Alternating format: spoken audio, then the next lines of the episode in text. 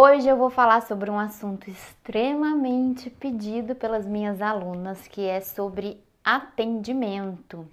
Inclusive, se você quiser deixar no direct a sua pergunta, a sua dúvida, para que eu possa responder em vídeo diretamente, exclusivamente para você. É claro que eu vou fazer o possível para resolver a sua dúvida, a sua questão em meio às que eu ando recebendo. Bom, a minha aluna Bárbara me perguntou sobre marcar ou não marcar atendimento de 30 em 30 minutos. Olha, gente, atendimento de maquiagem dá para atender de 30 em 30 minutos, tá? É simples, mas não é fácil. Um atendimento é como fazer um bolo, tá? É, eu me lembro a primeira vez que eu fiz um bolo foi até aqui em Portugal, há pouco tempo atrás.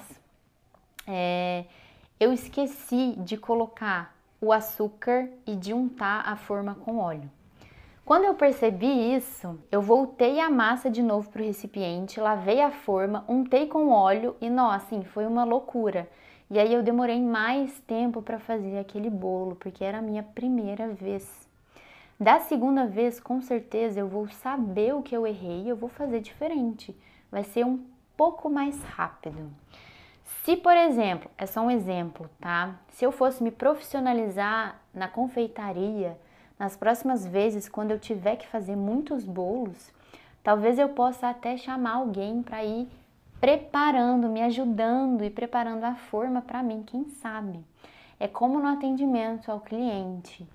O meu primeiro atendimento de maquiagem lá em casa, lá no fundo do quintal, eu demorei uma hora e meia, duas horas mas depois eu consegui, eu precisava fazer mais rápido, porque tempo é precioso.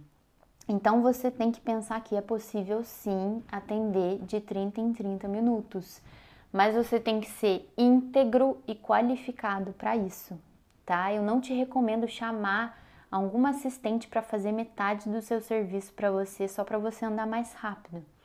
É interessante que você faça.